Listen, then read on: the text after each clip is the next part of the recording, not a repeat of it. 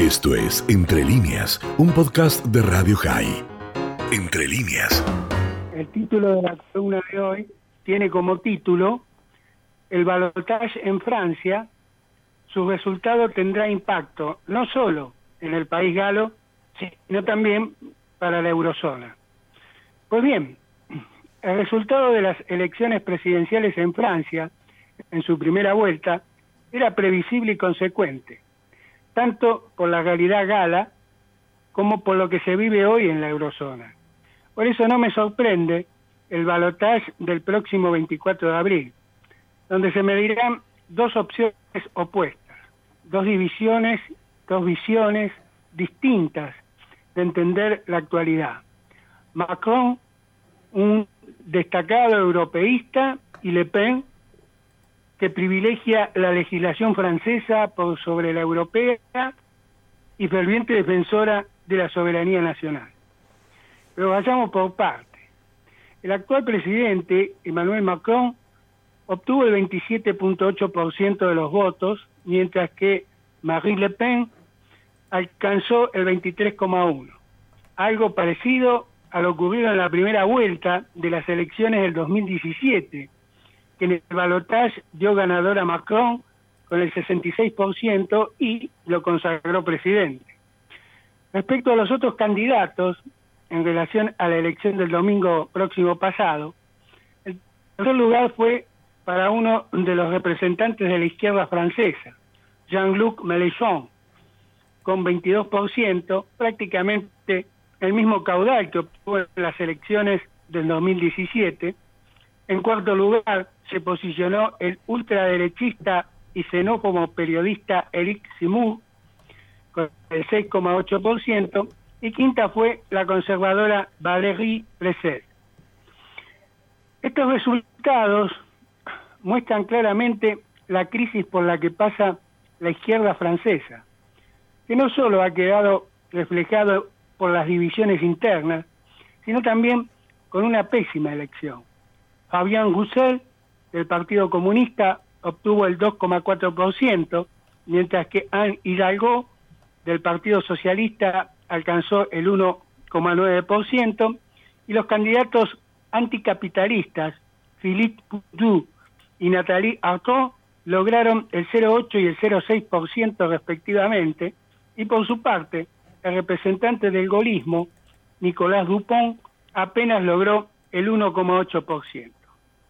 Este escenario nos muestra una polarización entre el centro y la ultraderecha, con una declinación, por no decir el requiem de los partidos tradicionales, pues desde la instauración de la Quinta República en 1958, con la excepción de la presidencia del centrista Giscard d'Estaing, 1974-1981, los restantes mandatos se los repartieron entre los socialistas Mitterrand y Hollande y los golistas Pompidou, Chirac y Sarkozy.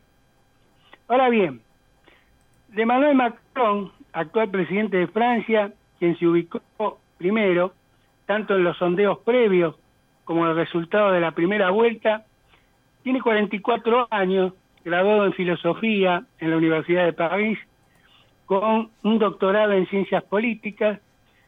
En sus inicios militó en el Partido Socialista. Incluso fue ministro de Economía durante la presidencia de Hollande. Pero en el 2016 se alejó de la izquierda y formó su propia agrupación política centrista que se llama La República en Marcha.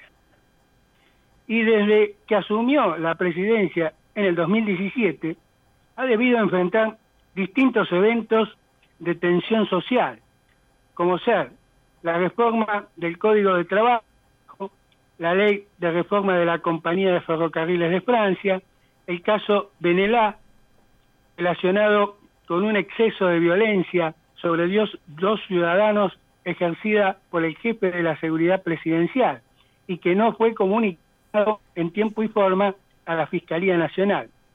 Y finalmente, el movimiento de los chalecos amarillos, que lo llevó a cambiar esa imagen que percibe parte del francés común de ser algo altanero y autosuficiente, que lo caracterizó los dos primeros años de su mandato. Sin embargo, algo de esto se percibió en la campaña de estas últimas elecciones, donde eligió Macron la estrategia de la indiferencia, sin debatir con ninguno de los otros candidatos, lo que ha revivido aquella imagen negativa que ve mucha gente, un clásico efecto en la psicología colectiva del pueblo. Quizás porque Macron eligió reforzar la otra imagen, la de líder europeísta o de estadista en relación al conflicto ucraniano.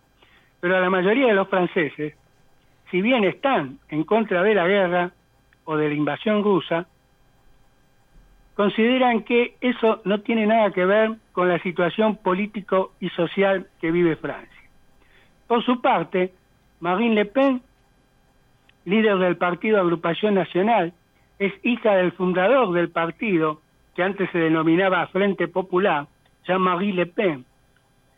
Y tiene 53 años, dos veces divorciada, madre de tres hijos, abogada. Fue en su momento asesora jurídica de su padre y también miembro del Parlamento francés y del europeo.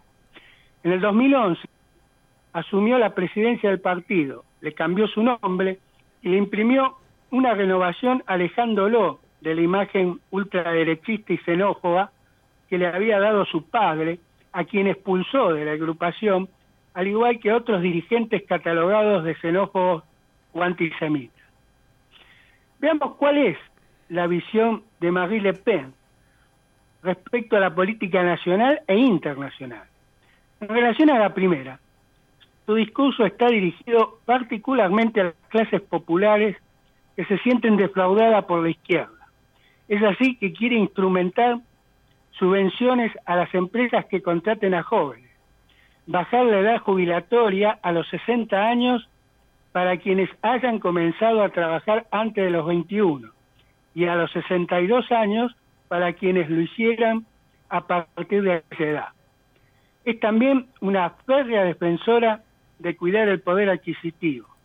Apoya la separación de la banca de inversión y la banca minorista. Se opone a la privatización de los servicios públicos y la seguridad social. Y en cuanto a lo social, tiene una posición equidistante entre los conservadores y los progres, en cuanto a cuestiones sociales como el matrimonio de personas del mismo sexo, la reproducción asistida para parejas lesbianas, y ya ha declarado que no dará marcha atrás a la cuestión del aborto incondicional. Por otro lado, su posición es firme respecto a los inmigrantes. Está en contra de la inmigración ilegal, incluso con el cierre de las fronteras, sea para bienes, servicios y o personas si el Estado considera la posibilidad de alguna amenaza o para defender el interés nacional. En cuanto a la visión internacional, tiene una postura más cercana a Donald Trump y a la visión proteccionista inglesa del Brexit. Incluso habla de la posibilidad de un Frexit.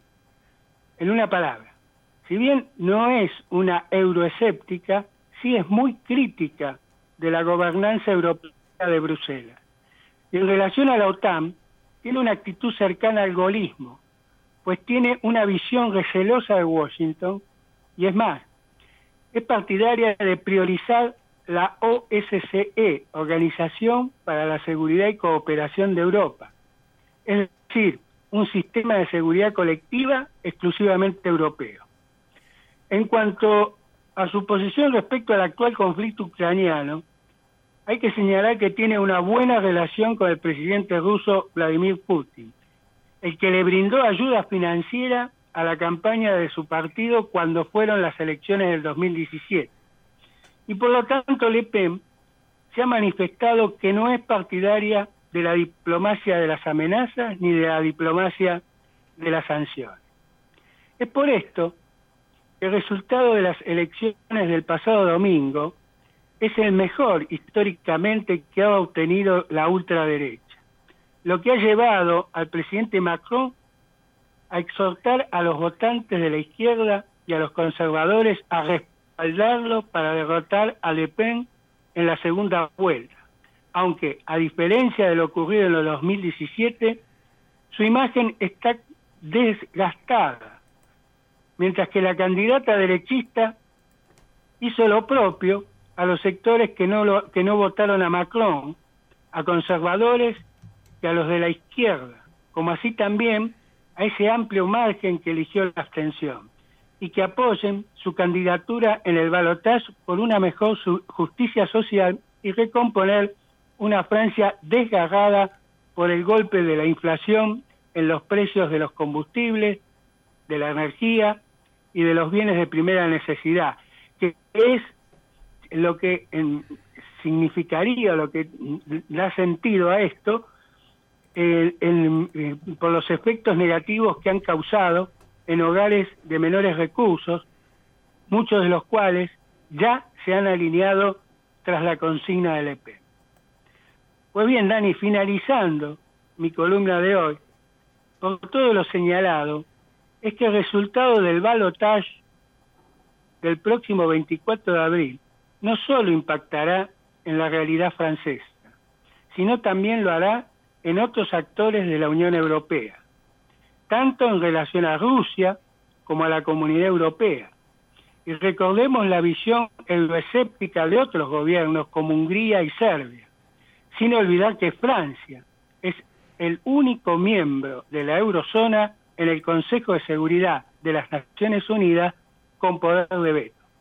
Y el peligro para la misma Francia está en que este escenario puede agrandar la grieta o polarización entre estos dos sectores, el europeísmo progresista, Macron, y el populismo nacionalista, Le Pen, que se puede agravar si ninguna de las partes acepta la victoria de una de ellas.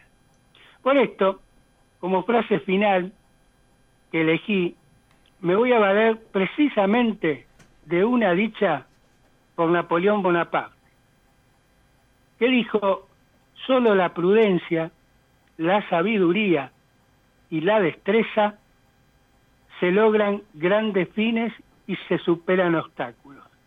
Sin estas cualidades, nada tiene éxito. Esto fue Entre líneas, un podcast de Radio High. Puedes seguir escuchando y compartiendo nuestro contenido en Spotify, nuestro portal radiohigh.com y nuestras redes sociales. Hasta la próxima.